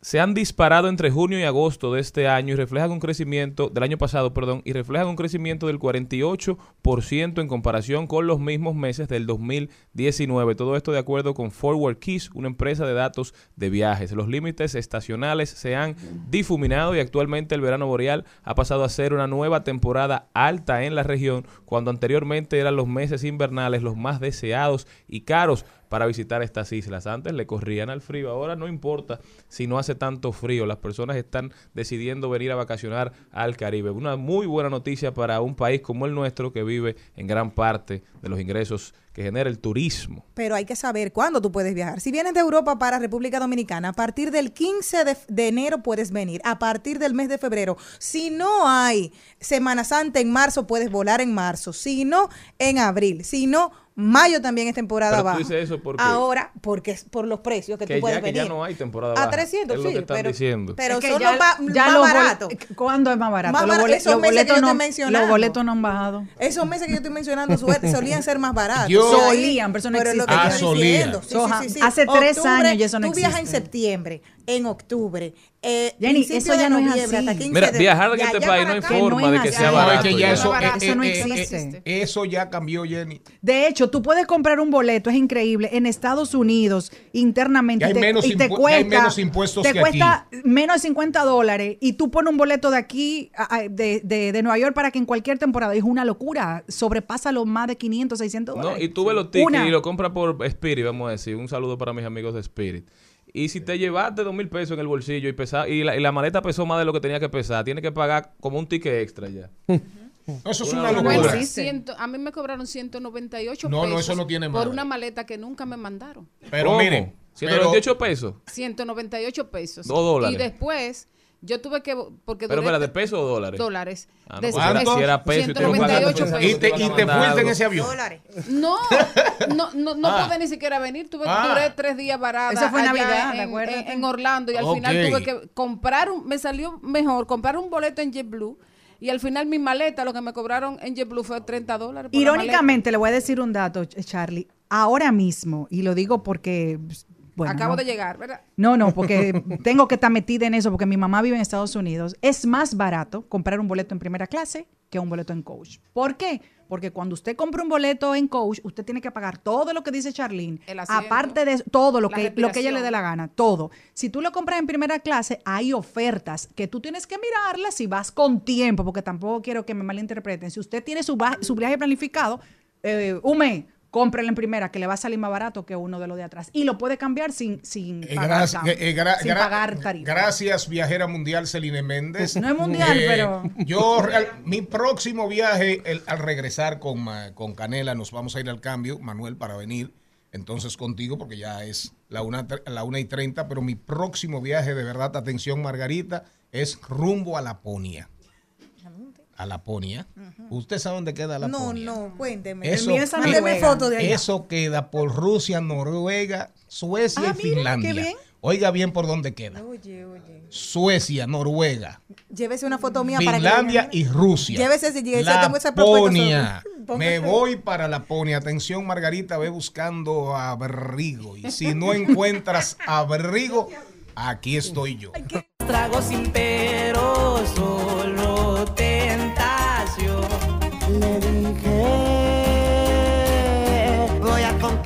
tu familia, que en unos días vas a ser mía. Me dijo, Al mediodía, al mediodía, al mediodía con Mario y compañía. Presentamos en Al Mediodía con Mariotti y compañía. Hablemos de derecho. Estamos de vuelta aquí con un invitado muy especial. Nos había abandonado, ¿eh? pero gracias a Dios encontró el camino a su casa, la nueva cabina. Está con nosotros Manuel Canela Contreras, directamente desde el bufete de abogados Canela Contreras. Manuel, ¿cómo estás? Muy buenas tardes, Charlie. Muy bien, muy bien. Buenas tardes de manera ánimo vino Manuel. muy, de manera muy especial al público de Al Mediodía. La verdad que para mí es un verdadero placer estar con ustedes y no lo había abandonado. Lo que pasa que aparentemente a la productora eh, se le perdió mi contacto. Ay, mi madre. Eso fue lo que aparentemente sucedió. Pero aquí, lo yo no- tampoco ella- me sorprende, quién ella tiene sabe. sus favoritos, Manuel. yo lo sé, yo lo sé, yo sé que sí. Manuel, Manuel, un tema muy interesante el que vemos aquí en el guion. Oigan lo que trajo Manuel para nosotros hoy.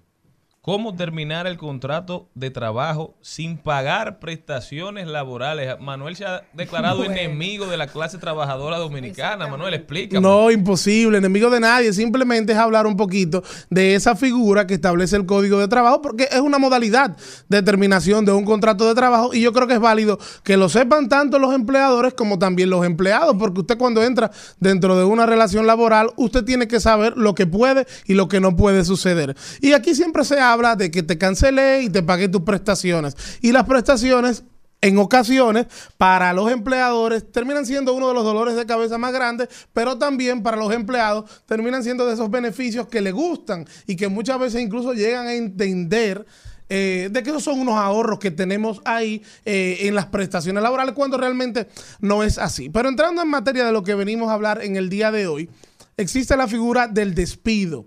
El despido como forma de terminación del contrato de trabajo. El despido se da cuando es una terminación unilateral del contrato de trabajo ejercida por el empleador, es decir, yo como empleador decido terminar el contrato de trabajo, pero porque el empleado cometió una falta. Estas faltas son las que establece de manera enunciativa, más no limitativa, el artículo 88 del Código de Trabajo.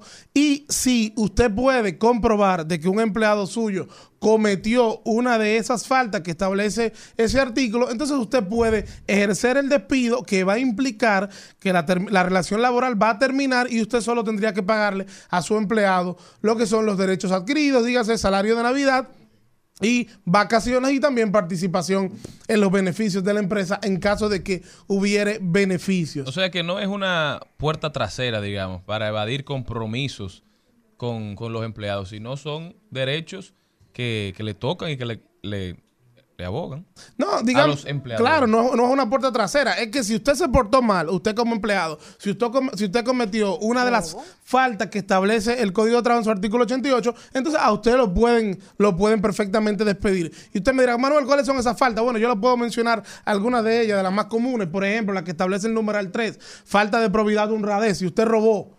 Ah, bueno, pero aparte tú me robaste y yo te voy a tener que sacar pagándote tus prestaciones laborales. No, espérate. Pero tiene que haber Hay pruebas. un límite, lógicamente, ahí vamos ahora. Tiene que haber pruebas. Voy ahora al tema de las pruebas. Lo, usted faltó, por ejemplo, si usted faltó dos veces en un mes y no hay una justificación para esas ausencias, son ausencias injustificadas, entonces yo también puedo terminar el contrato de trabajo mediante el Pero, despido. pero una pregunta, una, una acotación, esas ausencias se tiene que notificar al Ministerio de Trabajo previamente, Sí. no fue para que la gente no piense que si se le fue lo votó sin nada. No, claro, hay que, después. hay que cumplir, como bien dice Celina, hay que cumplir con un, digamos, un debido proceso. Y ese debido proceso, en parte, tiene que ver con lo que es la recolección de las pruebas. En el caso de las ausencias, si bien no es un requisito sine qua non que usted lo notifique, la realidad es que lo más recomendable es usted notificarle al Ministerio de Trabajo. Pero también existen otros medios de prueba, con lo cual usted puede evidenciar que esa persona se ausentó a su trabajo. Si usted tiene un registro de asistencia y esa persona queda evidenciado en el registro de asistencia que no fue esos días. Hay testigos. Es decir, usted puede también eh, armar un expediente con otros elementos de prueba. Recuerden que en materia laboral existe lo que es la libertad probatoria y usted puede demostrar esa falta que cometió el empleado. En el caso de dos empleados que estén en el mismo espacio, que se caen mal y se dieron golpes en el parqueo y se fueron a la trompa, ya, así violentamente, ¿se les paga o se les despide? ¿Cómo se hace? Mira, en el caso de. Esa es una de los de los, de los de las faltas que establece el Código de Trabajo y es que haya eh, violencia física entre los empleados. Pero aquí hay una, eh, una situación un poquito distinta, porque no es simplemente de que se entraron a la trompada, es que producto de ese altercado, producto de esa violencia física, hubo una alteración en el lugar de trabajo, espacio. en el espacio de trabajo, para que pueda ser válido el despido. Dígase que aquí dos personas empezaron, se dieron dos galletas, para poner un ejemplo, bueno, y el programa tuvo que salir del aire en ese momento. Hubo una alteración en el lugar de trabajo y por tanto el despido va a ser justificado. Ahí lo, lo digamos, el gran reto como empleador es identificar quién inició la agresión para usted poder despedir al que inició la agresión. Porque ahí, ahí la jurisprudencia ha sido claro. Usted va a despedir al provocador, Al que dio adelante. lógicamente, al que provocó esa agresión. Puede darse el caso de que haya habido una provocación mutua y de que, la cosa, de que cada parte haya cometido una falta y ahí usted va a poder despedir a los dos. Es muy importante en el tema del despido tener en cuenta que no solamente despedirlo, sino también notificar al Ministerio de Trabajo ese despido que usted ejerció. Usted tiene 48 horas luego de despedir al trabajador para notificar al Ministerio de Trabajo que usted despidió a ese trabajador y en esa comunicación al Ministerio de Trabajo usted debe indicar cuáles fueron las faltas o la falta que cometió ese empleado que dio lugar al despido que usted ejerció. No, y, hay, y hay empleados que provocan que lo voten, hacen una serie de condiciones. Claro. Claro, Que desesperan a la gente. Pero esas provocaciones que buscan hombres. es para el tema de conseguir las prestaciones laborales. Exactamente. Entonces, a- ahí que también tiene to- cobra fuerza el tema del despido. Porque ya- hay empresas donde, por ejemplo, bueno, no, aquí te votan y te dan tu cuarto, no importa lo que tú hagas. Y entonces sucede que todo el mundo que quiera su dinero se va a portar mal Y para lo empleados bravucones que te dicen, vótame. Claro. Sí, también. Yo de aquí no me voy si usted no me Claro, Usted no me vota. Sí. Le faltan el respeto y violentan Claro. al otro. Pasa de todo. Lo más importante, señor, aquí el tema de las pruebas. Manuel, eh, Celine decía algo que me prendió la atención porque decía que hay que notificar al Ministerio de Trabajo. ¿Qué pasa? Ahora es que el país está pas- llevando y viviendo esa transición desde la informalidad eh, en la contratación del personal doméstico, por ejemplo, y que se ha ido formalizando según lo que ha venido entrando en vigencia Eh. la ley con el tema de los salarios y el acceso a la seguridad social. Sí. Entonces, este empleador, que somos la mayoría, Que escuché que eso no ha funcionado todavía. bien. que aún Escuchaste bien. que aún no hemos formalizado eh, a nuestras eh, apoyo doméstico. Sí. ¿Qué hacemos? Tenemos que hacerle una carta eh, dejando en evidencia la ausencia, por ejemplo. Sí, eso sería lo ideal. Llamados de alerta. No, y que ahora, señores, con este cambio de ese horario, están el día entero con el chateo. Sí, eso sería lo ideal. Ahora, yo te digo, en el caso del trabajo doméstico, ah, incluso si tomamos en cuenta la resolución que dictó el Ministerio de Trabajo, con la cual uno tiene sus diferencias, pero incluso bajo esa resolución y bajo incluso el esquema del Código de Trabajo, las empleadas y los empleados domésticos no tienen derecho a lo que es pago de prestaciones laborales. O sea que, digamos, ahí no entra lo que es la figura del despido. ¿Y a qué tienen derecho? Y la- Solo no, las vacaciones. solamente pago de derechos adquiridos, El dígase el salario de Navidad Y las vacaciones. las vacaciones. Bueno, eh, ahora entra también la vigencia de que inscribir, hay que inscribirla en la seguridad social. No, pero definitivamente, Manuel, esa resolución del Ministerio de Trabajo es desacertada, no cumplió el, el fin para el cual se, se realizó y lo único que ha hecho es pro- propagar en República Dominicana esa doble moral y promover que se viva fuera de la ley, porque las personas, nadie lo ha cumplido eso, pero sin embargo no hay consecuencia para nadie. Entonces, al final, ¿qué tú hiciste? Mira, Nada. la semana pasada yo decía que en la vida uno no puede hacer las cosas por hacerlas, respondiendo a un populismo del momento. Eso está mal. Y yo entiendo que el método que eligió el Ministerio de Trabajo para regular el trabajo doméstico era un método rápido, era un método fácil, pero no era el adecuado. Un buen no encabezado, era un buen Era una titular. buena claro, noticia, era una buena noticia, era un buen logro, entre comillas, pero al final, cuando te, van, cuando te vas a los hechos, lamentablemente no se ha traducido en un logro real. Como, los, como lo dijo todo el mundo. Todo el mundo se lo Claro. vaticinó eso. Seguimos en lo mismo, empezando que es inconstitucional la resolución, se lo han dicho y hay acciones. El Tribunal Constitucional luego tendrá que decir, Pero, pero, y sobre todo el daño que hace la psiqui del dominicano. de- me dijeron que hiciera tal cosa, me dijeron que iba a violar una regulación si no lo hacía. Sin embargo, no lo he hecho y no me ha pasado nada. Es decir, vivir al margen de lo que, de lo Pero que incluso establece lo- la ley no es, no es malo porque no sucede nada. lo que es peor, Charlie. Hay gente que ha tratado de empezar a cumplir y no ha podido, porque por ejemplo, el tema de inscribir, de pagar las cotizaciones, todavía eso no está habilitado para pagar las cotizaciones de la seguridad social y hay una desinformación.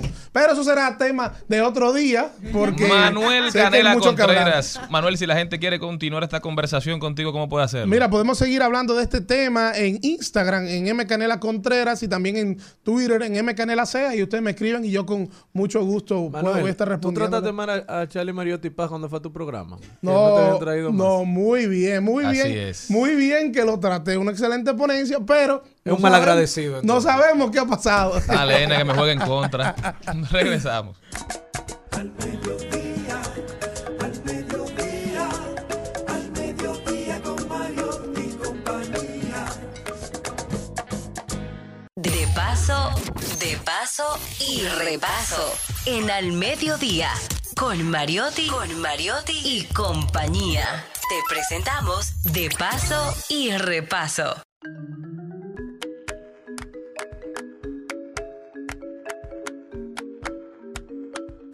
Bueno, señores, qué alegría eh, para mí en este momento conversar, recibir a, a un escritora, un poeta al que admiro muchísimo, además Premio Nacional de Literatura que ha sido traducido a muchos eh, a muchos otros idiomas, al chino, al coreano, al francés, al hebreo, al inglés. eh, también al italiano. Señores, estoy hablando de Don Mateo Morrison. Querido Mateo. hablaba de, de, de Morrison, eh, que yo creo que debe ser Morrison el poeta más prolífico de la República Dominicana. Está publicando libros desde el 1969, su primer libro. De ahí, eh, en esta oportunidad, tiene poesía, tiene ensayos, tiene novela, está ha sido uno de los profesores eh, más de más larga continuidad de trabajo en la Universidad eh, Autónoma de Santo Domingo.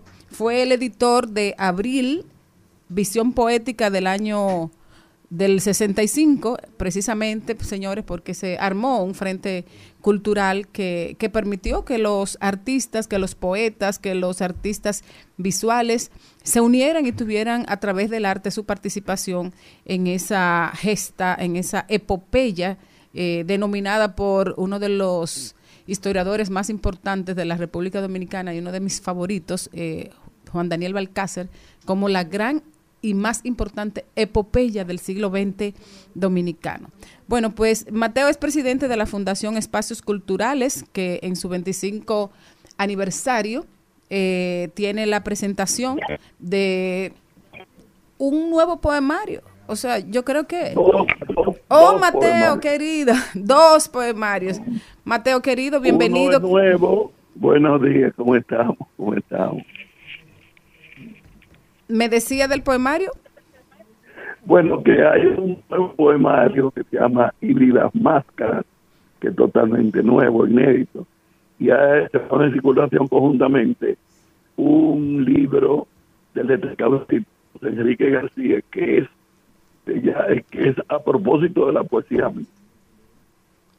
Ah, ok. O sea, son dos libros que ponen en circulación al día. Uno escrito por mí y uno acerca de la poesía mía. Perfecto. ¿Cuándo va a ser eso, Mateo? el día 5 de mayo a las 5 de la tarde en la Biblioteca Pedro Mil, Auditorio Juan Bosch. Mateo, yo estaba viendo que desde el 1969 estás publicando libros y probablemente hasta estas dos nuevas que, que, se, presen- que se van a presentar ahora a, a inicios de mayo, eh, tú tienes 59 libros publicados. Probablemente seas... que títulos, sí, se- 59 probablemente tú eres uno de, los de los escritores dominicanos más, con, más, con, con más literatura eh, impresa, ¿no? Bueno, parece que sí, yo no he hecho todavía las medidas, tiene tengo planes de hacerlo, pero parece que sí, que ha habido muchas publicaciones. Algunas son unir algunos libros y antologías, pero títulos es por ahí la cosa que vamos. Pero tú misma al decírmelo casi me asusto porque yo no lo había contado. Eh, ¿Qué significa eh, para, para Mateo Morrison, Premio Nacional de Literatura, reputado, querido, eh, simplemente presentar un nuevo manojo de poemas a, a sus lectores? Para mí es importante por cuanto híbridas máscaras, yo lo siento como una búsqueda eh, nueva en el lenguaje dentro de mi poesía. No es totalmente nueva, pero yo hago algunos experimentos verbales que yo creo que va a resultar una nueva dimensión de mi poesía. Sin embargo, también sé que voy a encontrar a los, a los lectores, algunos de los cuales se saben mis poemas de memoria y me lo dicen y me hacen sentir muy bien. Quizá cuando lean Híbridas Máscaras me van a decir, como me dijo Dagoberto Tejera, cuando yo, que fue de la primera persona que me publicó, que me difundió hasta en un calendario donde él trabajaba en sede, puso mi poema con ilustraciones. Y cuando yo escribí Pasajero del Aire, que es un poema distinto, largo, un poema eh, que cambiaba toda la estructura de mi poesía, me escribió una carta en la cual me decía hemos perdido a Mateo Muerto, el poeta social del país. Mateo,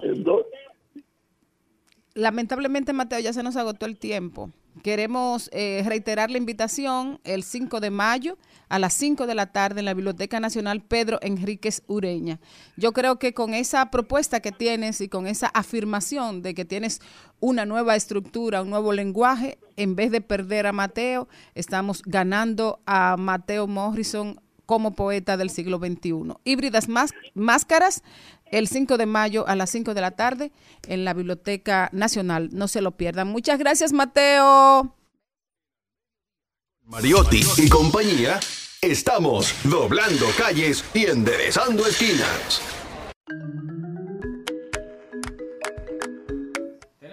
Muy especial, gracias a Mateo Morrison por haber estado con nosotros. Ahora está con nosotros don Hernán Paredes. Hernán, bienvenido hermano, ¿cómo estás? Muy bien y, y- y feliz de estrenar esta nueva cabina de ustedes Sí, aquí. sí. De nosotros. Eh, está chulísimo. Eres parte. Hernán, cuando venía para acá, eh, hablaba con mi amigo Aníbal de Accidentes RD y me dijo Aníbal que quedó sorprendido porque hizo una encuesta entre sus usuarios, entre los seguidores de su plataforma de Accidentes RD, Sí. preguntando que qué preferían, si vehículos de combustión o vehículos eléctricos, cuál prefería que fuera su siguiente vehículo. Y le sorprendió que más del 60% de las personas votaron por vehículos de combustión y solamente un 39% o un 31%, no recuerdo ahora, votó porque quería que su próximo vehículo fuera eléctrico. Tú vienes a hablar hoy de, de movilidad sostenible. Cuéntanos, háblanos un poquito de este tema. Mira, precisamente por eso es que hay que hablar de movilidad sostenible en República Dominicana, porque mucha gente todavía no sabe cómo se soluciona este problema de los tapones, del congestionamiento. Así como hizo Aníbal, si tú preguntas gente qué hay que hacer para mejorar el tránsito en República Dominicana, la mayoría te va a contestar las mismas vías de receta, ampliar las vías. Entonces, para hablar de movilidad sos- sostenible, tenemos que partir de hablar primero de movilidad insostenible. Y es que precisamente esa es la movilidad que hemos tenido desde que se masificó el uso del automóvil a mediados del siglo XX en todo el mundo. Y bueno, tenemos que decir, nuestra especie, la especie humana, es bastante interesante porque cada cierto tiempo produce revoluciones que cambian totalmente la manera en que nos relacionamos entre nosotros mismos y cómo nos relacionamos con el medio ambiente. Desde la, desde, la revolución cognitiva hace 70 mil años, la revolución agrícola hace 2.000 años y más recientemente la revolución industrial a, a finales del siglo XIX. Bueno, ahí aprendemos a cómo convertir la energía calórica en energía mecánica y de ahí en adelante fue historia. Desde las primeras locomotoras a vapor y volviendo al tema del automóvil que se revolucionó su manera de fabricar a inicio del siglo XX y se masificó, como dije, a mediados de ese siglo. A partir de ahí, eh, entonces han surgido problemas nuevos en la ciudad de que gestionar. Y precisamente las primeras políticas, y esa fue la trampa en que cayó en el mundo, las primeras políticas de los gobiernos del mundo fue, fueron las políticas de ampliación de infraestructura. Pero cada vez que se ampliaban las vías, las infraestructuras viales, en poco tiempo volvían y se saturaban. Luego vinieron las políticas de oferta. Entonces aquí desarro- desarrollamos las alternativas como los buses de tránsito rápido, VTR, que eh, han funcionado muy bien, pero también vinieron po- posteriormente las políticas de control de demanda. Por ejemplo, en países como México se ha tratado de controlar de que un día salgan los vehículos placa impar o de cierta numeración y el otro día vehículos de otro tipo El denominado pico y placa. el denominado pico y placa. El problema con eso es que en México sucedía que la gente se compraba un segundo vehículo para poder salir todos los días, pero ese segundo vehículo era más viejo y más contaminante, por lo tanto fracaso. Y bueno, ho- hoy el mundo trata de moverse es a la movilidad sostenible, formas en donde los desplazamientos de personas y mercancías sean más seguros, eficientes y sostenibles. Es decir, aprovechar todas las herramientas y, y recursos disponibles, pero pensando en las generaciones futuras. ¿Cuáles son los problemas que nos ha generado el tema de la movilidad insostenible? Yo los resumo en tres que ustedes conocen. Primero, congestionamiento. eh, segundo, el tema de los accidentes de tránsito. Y el cuarto, la contaminación. Ahora, si nos vamos a cada tema, por ejemplo, el tema de congestionamiento, nos cuesta productividad y nos cuesta muchos recursos económicos. Por ejemplo, en ciudades como Sao Paulo se, calculó que para el año 2019 perdieron, producto de los congestionamientos, 2 mil millones de dólares al año. Esos son 6 millones de dólares diarios.